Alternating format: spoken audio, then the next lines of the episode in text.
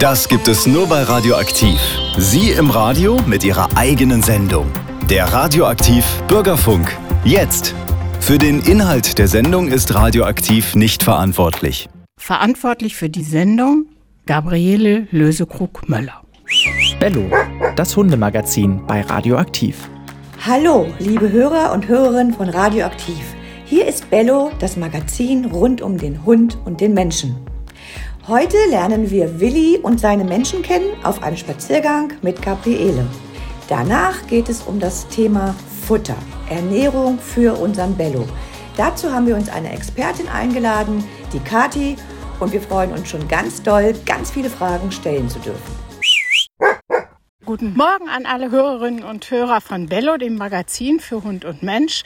Heute gibt es ein auf den Hund gekommen, wie wir es noch nie hatten, nämlich beim Spazierengehen. Ich bin gerade von Menschen und Hunden umgeben. Vor mir sind Frieda und Willi und um Willi geht es heute. Willi ist schick angezogen, ist ein bisschen kühl draußen, aber er ist ganz fein dabei, hier spazieren zu gehen.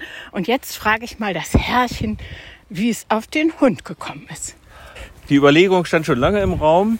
Das Versprechen von Oma und Opa an die Enkelkinder gab es damals, wenn wir in Rente gehen, gibt es einen Hund.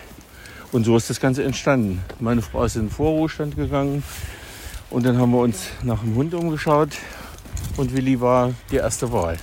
Willi wird zwei Jahre alt. Also ein ganz fitter, kleiner Kerl. Was ist das für eine Rasse? Willi ist ein Bolonka Svetna. Willi vom Märchenwald nennt sich die ganze Geschichte. Aha, das ist ja eine ganz kleine Ja. Hunderasse. Das, sind, das war mal der Schoßhund der russischen Zarin und daraus ist die Rasse gezüchtet worden. Er ist sehr agil, Familienhund und ganz lieber. Ja, das kann ich mir gut vorstellen. Sie sprachen das schon an. Sie haben das auch Ihren Enkeln oder Enkelinnen versprochen. Und die finden ihn jetzt auch gut, ne? Die spielen mit Willi. Die finden ihn gut und er findet die Kinder noch viel besser. Wenn die Enkelkinder bei uns sind, haben wir keine Chance. Dann sitzt er nur bei den Kindern. Egal wer, ob der Junge oder die Mädels. Wir sind abgeschrieben. Sie haben ihn jetzt ja auch schon eigentlich mit seinem Temperament beschrieben. Ein freundlicher, aber munterer Typ. Ja. Gäbe es etwas, was Sie Menschen auf den Weg geben würden, die auch überlegen, sich einen Hund zuzulegen? An was sollten Sie denken? Als erstes würde ich sagen, äh, denkt dran, dass der Hund Zeit von den Menschen braucht. Also keinen Hund zulegen, der acht Stunden allein zu Hause sitzt, wenn ich noch berufstätig bin oder so. Und ich muss eben dran denken, dass ich mit dem Hund zweimal rausgehe, spazieren gehe, 20 Minuten und so. Und er braucht eben Liebe. Und er gibt da auch zurück. Ja, das mit der Liebe brauchen, das gilt, glaube ich, für alle, egal wie viele Beine sie haben. Jetzt drehe ich mich mal zur anderen Seite, da ist nämlich das Frauchen. Also wir haben gesagt, seitdem wir Willi haben, wir sind glücklich. Wir gehen zweimal am Tag richtig täglich spazieren bei Wind und Wetter mit Mütze und Schal und finden es einfach wunderbar. Wir lieben unseren Willi.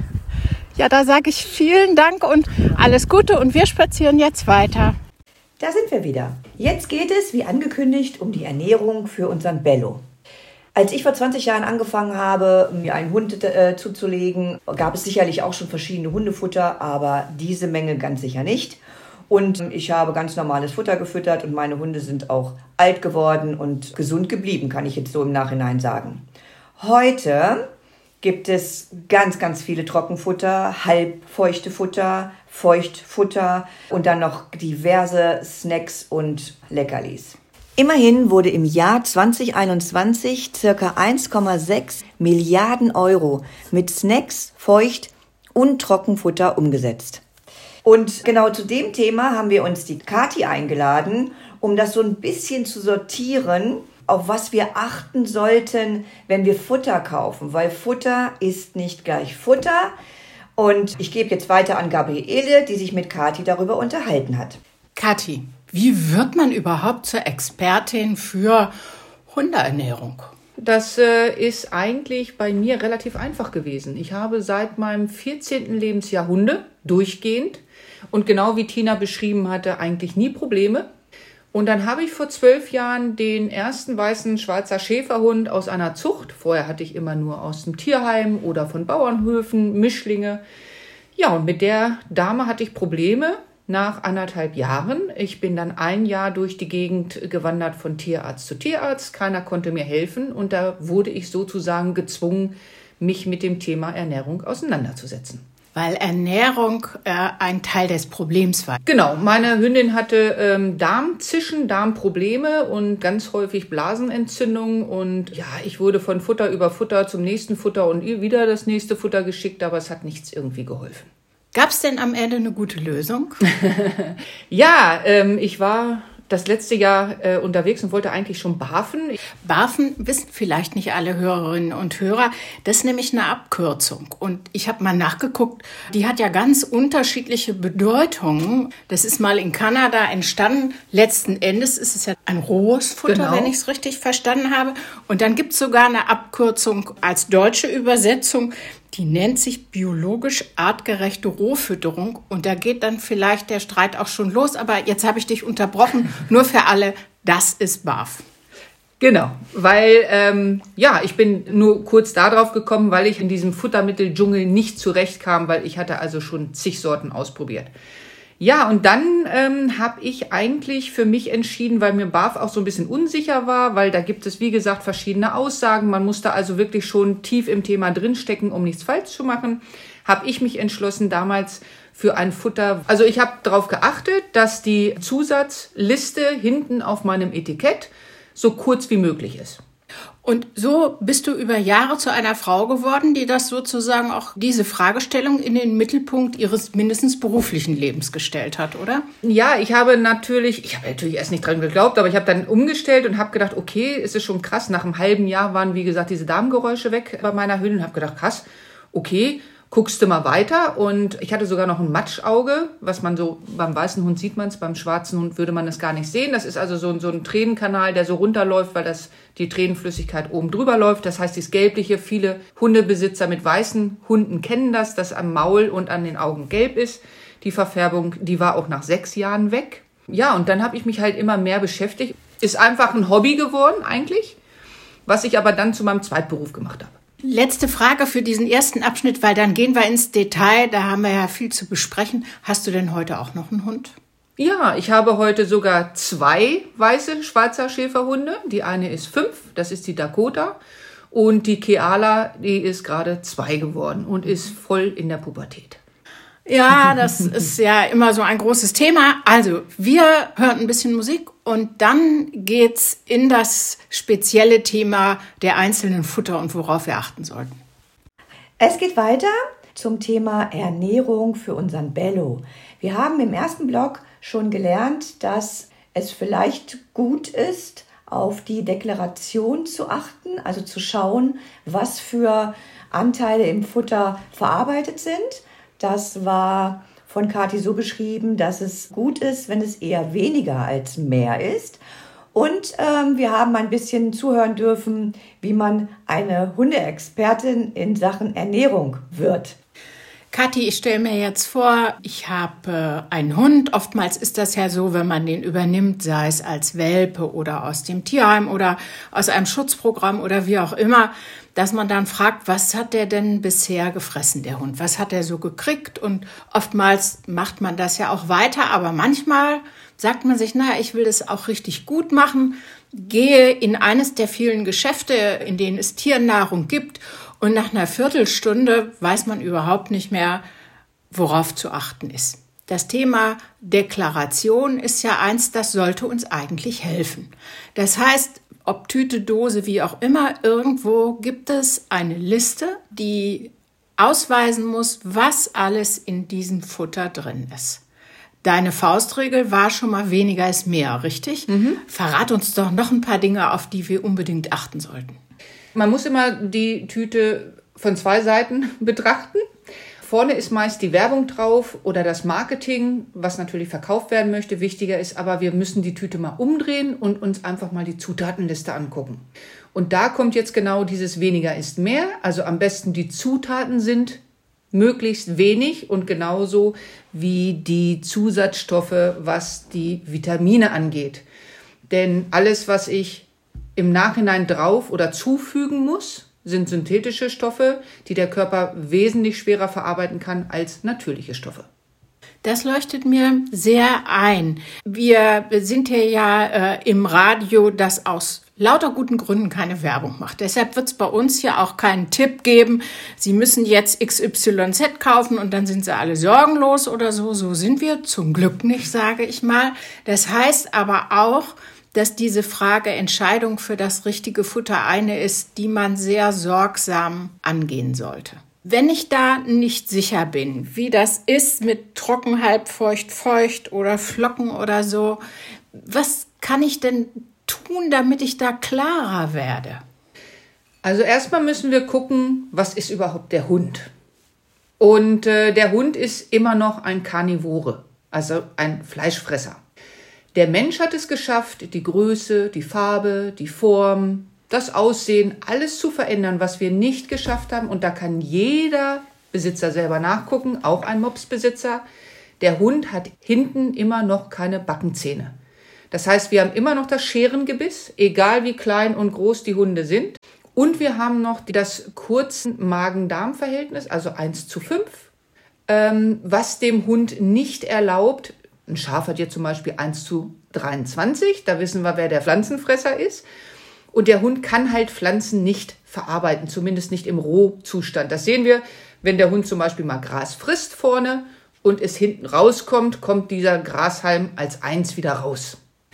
Zum Zweiten sollten wir gucken, die Ernährung, wie die Natur sie eigentlich vorgesehen hat. Da kommt ja jetzt dieses weniger ist mehr. Wir und auch die Hunde sollten schon zusehen, dass wir 75 Prozent feuchtes Futter essen.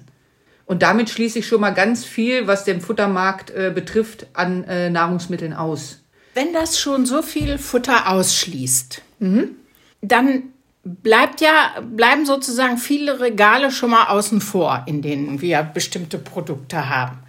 Und das Feuchte oder der Anteil des feuchten Futters sollte ja hoch sein, wenn ich das richtig verstanden habe, ja, weil das besser ist für den Hund. Also es liegt ganz einfach an der Verdauung. Wir haben ja jetzt 75 Prozent Feuchtigkeit, heißt, das Futter kommt in den Magen des Hundes und kann sofort verarbeitet werden. Ein Trockenfutter hat nur im Durchschnitt 10 Prozent, also wir reden zwischen 7 und, und, und 14, 17 Prozent, je nachdem. Es muss im Magen erst mit Feuchtigkeit angereichert werden, die der Hund entweder übers Trinken oder aus dem Körper rausholen muss, um dann weiterverarbeitet zu werden. Und dieser Prozess kann das Doppelte bis die dreifache Zeit dauern. Ja, das leuchtet erstmal ein. Ich sag jetzt einfach mal so, das Futter, was ich verfütter, ist Ente und Kartoffel, wenn ich das so richtig jetzt erinnere. Das heißt, das ist nicht 100% Fleisch, sondern da ist ein Anteil drin, wie Kartoffel. Es gibt es, glaube ich, auch mit Reis oder mit anderen Sachen. Ist das schon ein Problem? Es kann zu einem Problem werden. Also das, äh, bei der Deklaration ist es meist so, also ohne Klammern ist schon mal ganz toll. Wenn der Hersteller ohne Klammern deklariert, ist es auch so, wie er das auf die Packung geschrieben hat. Haben wir eine Klammer, ist es schon wieder. Ähm, Was denn für eine Klammer? Ja, wenn da zum Beispiel steht ähm, äh, Geflügelprotein in Klammern 27 Prozent. Ja ist es nicht hundertprozentig gesagt, dass das da drin ist, sondern wenn es ohne Klammern stehen würde, dann ist es zu 100 Prozent, 27 Prozent Geflügelprotein da drin. Also das heißt, da muss man ziemlich genau hingucken. Ja, und ohne Klammern, alles ohne Klammern ist total toll. Mhm. Mit Klammern ist immer schon mal so, naja, also da wäre schon das erste Fragezeichen da. Das zweite Fragezeichen ist, ähm, wenn ich mir dann so Futtersorten angucke, da steht dann vorne meinetwegen, du hattest eben gerade gesagt, dein hat Lamm oder so. Äh, dahinter steht dann Kartoffel, mhm. Pastinaken und äh, Kartoffelstärke. Wenn ich diese drei Komponenten zusammenziehe, stehen die ganz schnell mal eben vor dem Fleischanteil. Das ist auch so eine Deklaration, die sich viele Hersteller zunutze machen. Das heißt, sie teilen zum Beispiel den Mais oder die Kartoffel in verschiedene separate kleine Teile auf. Ja. Wenn ich diese aber wieder zusammenziehe, stehen die oftmals vor dem Fleischanteil. Mhm. Also da frage ich jetzt abschließend für diesen Teil mal die Expertin, und das ist alles erlaubt in Deutschland? Ja, leider Gottes gibt die deutsche Gesetzgebung diese Schlupflöcher her. A, müssen die Hersteller nicht zu 100 Prozent deklarieren. Das heißt, oftmals, wenn es Probleme mit dem Futter gibt, können wir gar nicht feststellen, woran es liegt. Denn der Hersteller schreibt nicht zu 100 Prozent drauf, was alles drin ist. Das heißt, wir machen schon einen Blindflug und wissen gar nicht, was das Problem ist. Zweitens ist ja dieses weniger ist mehr. Im Moment ist es total trendy, ganz viele Kräuter reinzumischen ins Futter. Ich habe nichts gegen Kräuter, nur die gebe ich gerne kurmäßig, weil ich festgestellt habe, die letzten zwei Jahre gerade, dass viele Hunde auf Dauer mit vielen Kräutern Probleme haben. Kathi, da hast du uns jetzt ja schon einen ganz guten Kompass gegeben, wenn ich das so sehe. Also wir wissen schon mal, was wahrscheinlich eher schwierig ist. Wir haben immer noch einen breiten Mittelweg und eine Sache bleibt uns nicht erspart. Wir müssen uns damit auseinandersetzen, was genau ist in den Sachen drin, die wir für unseren Bello kaufen. Und dann müssen wir abwägen, ob es das Richtige ist und im Zweifelsfall vielleicht Experten wie dich fragen. Aber es gibt natürlich auch noch besondere Sachen, die zu berücksichtigen sind, wenn unser Hund nicht ganz so ist wie Frieda, ein Labrador mit einem Magen, durch den fast alles durchgeht. Wir haben jetzt diesen Abschnitt sehr allgemein gehalten, so dass ich glaube, dass wir schon für viele Besitzer von Bello ein paar gute Tipps hatten. Und dann gibt es noch den Bello, der vielleicht einen empfindlichen Magen hat, der eine Unverträglichkeit hat, bei dem wir denken, irgendwie ist er ganz in Ordnung, aber mit Ernährung und Verdauung sind wir lange nicht am Optimum und wir fangen an, uns Sorgen zu machen. Dazu können Kati als Expertin und genauso als Hundeexpertin Tina viel sagen und deshalb haben jetzt beide das Wort. Ja, Kathi, in meinen Stunden wird ganz oft gefragt, was die Menschen denn machen können, wenn der Hund ab und zu oder durchgängig Durchfall hat. Das ist eigentlich ein ganz großes Thema. Und ich stehe dann manchmal ähm, hilflos da, weil ich gelernt habe durch dich und deine Vorträge, dass das wirklich ganz viele Facetten hat. Beim Durchfall, gerade da, reden wir erstmal darüber, dass es eine Abwehrreaktion des Körpers ist. Also auch nicht schlimm ist. Sondern der Hundekörper zeigt uns, dass irgendwas im Darmbereich nicht in Ordnung ist und das ganz schnell rausgeschmissen werden soll. Jetzt muss ich gucken, woran liegt das. Es können Zusatzstoffe im Futter sein, es kann ein Leckerli sein, es kann sogar ein Spielzeug sein. Man muss da wirklich ähm, breit gefächert gucken. Manchmal ist es auch die Problematik, die eine Rasse hat wo man dann näher hinschauen muss und dann muss man einfach für sich durch eine Ausschlussdiät das heißt, ich empfehle teilweise auch eine Schonkost, wo wir fünf Tage den Magen-Darm-Trakt resetten und dann wiederum eine Komponente nach der nächsten wieder einfügen in das Futter, um dann zu sehen, weil es nämlich dann eine Reaktion gibt und ich kann dann erst sehen, okay, wenn ich die Karotten reingegeben habe, dann habe ich wieder Durchfall. Das kann ich gut verstehen.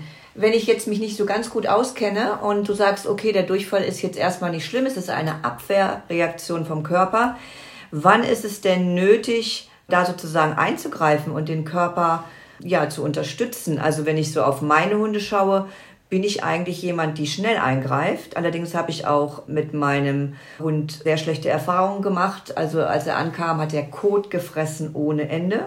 Und ich habe gelernt, dass Kotfressen kein normales Hundeverhalten ist. Wenn es ab und zu vorkommt, dann äh, braucht man sich keine großen Sorgen machen. Das möchte ich auch an der Stelle nochmal sagen. Aber wenn das wirklich ganz, ganz doll ist und immer wieder, dann kann ich jetzt nur aus meinen Erfahrungen empfehlen, da wirklich genau hinzuschauen. Das habe ich gemacht und äh, bin zu dem Schluss gekommen, dass ich so alle vier, fünf Wochen, jetzt mache ich mal Werbung für die Karottensuppe, also wirklich Karotten kaufe, die schäle, die ganz lange koche und die meinen Hunden eine halbe Stunde vor Abendfutter gebe. Und ich bin damit super gefahren und kann bei dem Michel, muss ich sogar auf die Wurmtabletten verzichten. Wie ist deine Erfahrung? Wann würdest du sagen, okay, äh, wenn der Durchfall, zum Beispiel ist es so, der Durchfall ist jetzt ein, zwei Tage, dann ist es wieder in Ordnung, also der Code, und dann geht es wieder los. Und die Leute stehen dann da und sind dann also wirklich hilflos, weil sie nicht wissen, ist es ernst oder nicht. Genau, ähm, da gibt es die erste Variante, habe ich selber erlebt mit meiner Dakota, jetzt fünf Jahre, damals ein Welpe. Und die hat ein Plastikspielzeug zerschreddert, was ich nicht mitbekommen habe.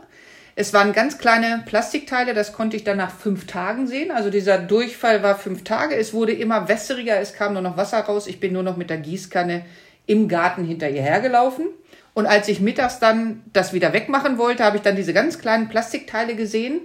Und schon am Nachmittag war der Kot wieder hart. Das heißt, das ist wirklich so gewesen, der Körper musste das loswerden, die Teile waren raus und dann war wieder alles okay. Die zweite Variante ist, ich gehe auch an Feldern spazieren. Heute werden die Felder leider Gottes das ganze Jahr über gedüngt. Der Hund ist mit der Nase leider Gottes viel tiefer am Boden, als wir es sind. Er nimmt Giftstoffe davon auf und kann natürlich auch aus diesen Gründen nicht nur Durchfall bekommen, sondern auch ernsthaft erkranken. Das ist dann wiederum ein Durchfall, der normalerweise ein, zwei Tage anhält. Man sollte immer gucken, was ist vor 24 Stunden passiert, weil wir haben eine 24-Stunden-Verdauung. Wenn ich also weiß, ich bin gestern an den Feldern gegangen, mein Hund hat heute Durchfall, dann vermeide ich es normalerweise immer. Das heißt, ich gehe durch den Wald oder andere. Ja, wie lange, wenn Durchfall, das kann man schlecht sagen. Also wir hatten vor einem halben Jahr im Team einen Hund, der hatte, und jetzt festhalten, seit sieben Jahren Durchfall. Die Besitzer haben dem zu Hause eine Windel angezogen und die dachten, das wäre normal, dass das hinten rausläuft. Also der eine Hund, ich sag mal, wird schon ab einer Woche wirklich schwer krank, dass ich zum Tierarzt muss. Und ein anderer Hund hält das wirklich jahrelang aus. Also äh, als Hundebesitzer hat man, glaube ich, selber das Gespür. Also ich würde zum Tierarzt gehen, wenn der Hund nur noch lethargisch in der Ecke liegt, nur noch, also wirklich gar nichts mehr macht, nicht mehr frisst. Solange er rumspielt, solange er noch frisst und solange das noch alles in Ordnung ist, würde ich es erstmal beobachten. Die Karottensuppe, die du angesprochen hast, das ist ein super Mittel. Das kann ich super benutzen oder auch geriebenen Apfel übers Futter. Aber hier bitte bedenken, ich muss mir sicher sein, dass nichts im Organismus des Körpers ist, was er gerade loswerden will, weil dann stoppe ich diesen Prozess, was wiederum schlecht sein kann. Ja, und damit sagst du schon wieder, dass man wirklich immer individuell auf den Hund gucken muss und da auch wirklich gut beobachten muss. Trotzdem kann ich jetzt noch nicht so ganz locker lassen. Also ich jetzt als Nichtärztin oder auch Nicht-Hundeexpertin für Ernährung finde es aber bedenklich, wenn der Organismus, also der Magen-Darm-Bereich, mal den Durchfall äh, zeigt, mal wieder normal und dann wieder Durchfall. Wie siehst du das? Da muss ich echt noch mal so ein bisschen nachfragen. Naja, klar, es kommt natürlich immer drauf an. Also umso stabiler ich die Darmflora eigentlich habe, umso stabiler ist auch der Hund. Also umso gesünder die Darmflora ist. Es ist genauso wie bei uns Menschen. 80, 85 Prozent, man redet sogar teilweise jetzt neuerdings über 90 Prozent unseres Immunsystems, wie beim Hund, liegt im Darm. Das heißt, wenn ich den Darm gerade gerückt habe, also diesen unterstütze durch eine Darmkur oder durch Präparate, die es gibt, dann sollte der Hund auch weniger empfindlich sein. Ja, Kathi, vielen Dank. Es hat ganz viel Spaß mit dir gemacht. Ganz viele Informationen haben wir bekommen. Und wer hierzu ein bisschen im Internet stöbern möchte und sich da noch einige Ernährungstipps holen möchte, der kann das unter Fresstipp machen. Ansonsten, wenn ihr Fragen habt zu unserem Thema, dann bitte gerne unter bello-radio-aktiv.de. Zum Nachhören findet ihr unsere Sendungen auch in der Mediathek Formen radioaktiv.